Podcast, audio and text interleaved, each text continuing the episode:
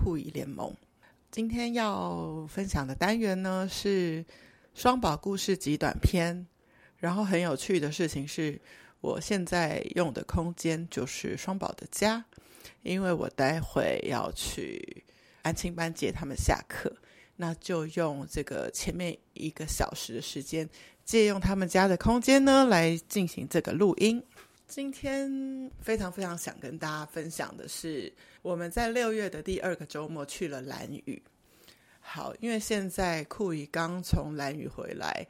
因为防晒做的太差了，全身晒伤，头昏脑胀，还是睡了两天很不舒服的觉，因为背上很红，所以接触到床的地方都会痛痛的，所以都睡不太好。那终于在昨天找到一个比较好的睡觉姿势，所以才状态比较好一些。今天有精神来录音给大家。好，那既然是嗯双宝故事集短片，我们不是要讲一个完整的游记，我们是要 focus 在双宝跟酷姨之间发生的一些小片段、小故事，非常有趣。这一次既然是去蓝屿，当然我们想象的就是会去很多水上活动啊，去海边玩这样子。所以在出发的前一天，酷姨在一个录音跟一个会议的中间空档很短的时间，冲了一趟迪卡侬，然后就帮我自己跟先生买了胶鞋，这样子去走沿岸会比较安全。那知道双宝他们已经有准备好鞋子了，所以就没有特别帮他们买这个部分。但是呢，我希望就是跟去澎湖一样，给他们一个小礼物，有一种这个旅程的一个。特殊的纪念跟一个仪式感吧，所以我就帮双宝买了，就是可以浮潜的那种蛙镜，跟一个呼吸管，就是等于他们个人专属的。一方面是我在做功课的时候发现，很多人说就是有些秘境它旁边并没有店家，所以也许你要租这些器具并不容易，所以都蛮建议大家自己带去的。更何况，就是小孩的尺寸就可能更难租借了，所以就我就想说，对吧？那就买吧，那也成为这一次旅行的一个很好的一个代表。那这次的出发呢，非常非常有趣，就是我们在行前两天吧，其实因为阿公公生日有碰了面，然后那天我们就在讨论说，这一次去兰屿玩。会是租车子吗？因为租车子就像我们去金门那样子。那会是骑摩托车吗？如果骑摩托车，就会比较接近我们以前一起去澎湖的经验。那双宝的爸爸就问了妹妹说：“那你比较想要什么啊？”妹妹就说：“我当然想要骑机车啊。”对，如果想要知道这相关的片段的故事的话，可以再点去双宝故事集短篇的澎湖篇再去听一下。所以这一次，当然我们就是。准备好心理准备是要骑摩托车在蓝屿玩。我们过去曾经在澎湖玩的这个经验，我们就知道说，其实双宝会很喜欢姨丈，就是我先生骑摩托车，然后跟我们一起同一台车这样子。那既然我们一次只能载一位小朋友，所以我们一定要有一个方法可以来让他们轮流。那他们不能跟我们的时候，就是。其中一位跟他们的爸爸或是妈妈一辆摩托车，那总之双宝爸爸是前导车，妈妈一定是中间，那我们这台车就是护驾在最后。所以在我们的车上，既可以看到前面的爸爸妈妈，然后又可以跟酷姨跟姨丈聊天，所以对他们来可能就是最佳的位置吧。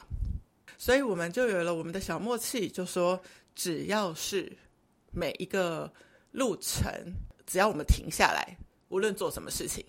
买东西、吃东西，或是玩都可以，只要我们有停车的时候，就是他们可以换手的时候，就是他们就可以，他们就要换车这样子。所以假设说我们从民宿出发的时候是哥哥搭我们的车，可是我们的第一站可能只有一分钟路程就吃早餐了，这个时候也就要在下一段就换成妹妹，但是妹妹搭我们的车有可能。这一路就搭了十几分钟才到景点，那到了景点又可以换人，但如果下一个景点无论是远或是近，反正只要停车就换人就对了。那并且我们为了怕我们自己忘记，就说好，反正停好车呢，你们就先交换安全帽，那就是定位的意思。那我们就知道下一段路程要出发的时候要载谁了，这样子非常好玩，就是我们之间的一个小默契。讲到这边，其实想分享的是抵达兰屿。也许有人很熟悉，有人可能跟我一样第一次去兰屿，或是没有去过兰屿。其实它在交通的安排上，就是稍微比较复杂一些。所以我们这一次是一个非常组合的方式去去到兰屿的。像双宝一家是直接开车载着他们所有的东西，从台北出发，一路开到台东。然后到了台东才转飞机到兰屿。那我跟先生就是从台北是坐火车，大概三个多小时就到了台东。然后到台东也是一样转飞机到兰屿。然后因为兰屿很特别，就是飞兰屿的航空公司只有一家，就是德安航空。飞机上只有十九个座位，就是走到左边只有一个位置，右边是两个位置，所以。加起来大概只有六排或七排的位置，然后你根本就不用听机长广播，机长是会回头跟你说话，说 谢谢你，呃，参与今天的旅程，就你可以直接很看到他真人，而且你其实，在整个飞行的过程当中，你可以看到他的仪表板，就是这么小的一辆呃飞机，你是要低着头才能进去。那个舱里面，然后你平常以为可以带上飞机的随身包，在这个航程当中的尺寸是完全不一样的，所以大部分的人都必须选择托运。那除了开车、火车、飞机，那再来到台东这一段到兰屿的选择，当然还有坐船。但是如果你坐飞机的话，只要半个小时；坐船大概需要两个小时，而且价格的差会让大家就比较愿意选择飞机去坐。但是很有趣的是，兰屿的每一架就是这十九人坐的小飞机，它每一班次只开放四个座位可以做网络定位给外面的呃游客，其他所有的座位都是保留给当地居民往返兰屿来用的。意思说，就是很难排到这个飞机的机位，你都要去机场等候补。所以，为了避免这个不确定性，也就很多人就选择了搭船。所以，双宝一家呢是去程、回程都搭飞机。我跟先生就是去程飞机，回程因为没有排到飞机的票，所以就直接买了船票。那再加上到了当地是骑摩托车，所以等于。你这样子一趟旅行下来，就是四种交通工具都搭到了。这样子，我觉得到兰屿去玩的行程，大家可以评估一下。因为我们其中因为在飞鱼季去玩，所以中间我们有安排了一个去海上，就是用很小的船，然后总共只载了九位游客，然后去体验捞飞鱼的这个体验。但因为船很小，非常非常非常的颠簸，所以像我们家的两个小朋友是非常非常不舒服，不舒服到会想要哭闹，想要下下船这样子的状况。终于就是再回到岸上，我就好好的跟美美讨论一下，说啊，那这样子你会晕小船，那你也会晕大船吗？他说我也会晕大船。那我说那你有什么不晕？他就说我不会晕机车。其实他也会有点点晕。车，那他特意说他不会晕机车，是因为他有非常非常非常喜欢搭机车的感觉，因为他就是可以吹着风，然后直接欣赏到风景，然后又可以跟我们很自在的聊天，然后又可以随到随停，所以他就是最喜欢的交通方式就是机车。那这一次我们的。旅程就是有时候跟双宝家分开，因为他们有小百月的任务要进行。那他们进行的那一天，我跟先生就去蓝屿环岛一圈，大概一个半小时。喜欢的景点就下来拍拍照。那环岛的隔天呢，就想用另外一种路程来感受蓝雨。所以第二天呢，就是切西瓜的方式，就从蓝雨的中间一半直接骑山路上去。这样就可以直接抵达我们想要去的目的地。这时候就会发现，诶，虽然在环岛的时候，一路看到的海很美，山的线条很漂亮，云呢有很多的变化，其实你已经觉得很满足了。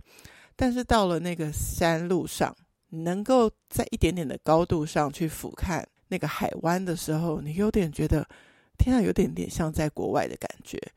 但是其实这样讲又有点奇怪，就是难道像国外就是比较漂亮的吗？其实原来我们自己有这样子的一个漂亮的海线，只是我们可能觉得它路途太远了吧，所以我觉得有点相见恨晚。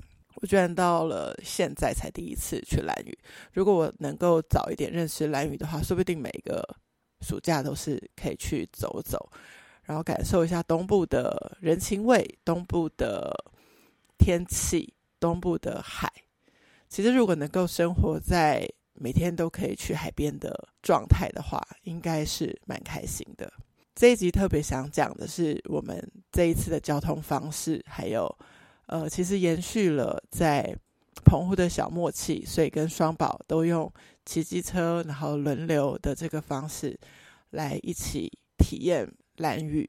所以想要继续的跟听众朋友分享，如果可以的话，在离岛的旅程上都可以安排机车带小朋友，让他们去体验直接就是吹着海风的感受。有时候你看到一些景色的时候，你可以跟他。互动讨论，然后你会发现，诶，在移动中，每一个人的灵感都变得更好。你可以讲出一些有意思的话，他们也会回应一些有意思的话。那有更多的景点跟我们找到的一些秘境，我就留在下一集的双宝故事集短篇，继续聊聊蓝雨喽。酷艺联盟，我们下次见，拜拜。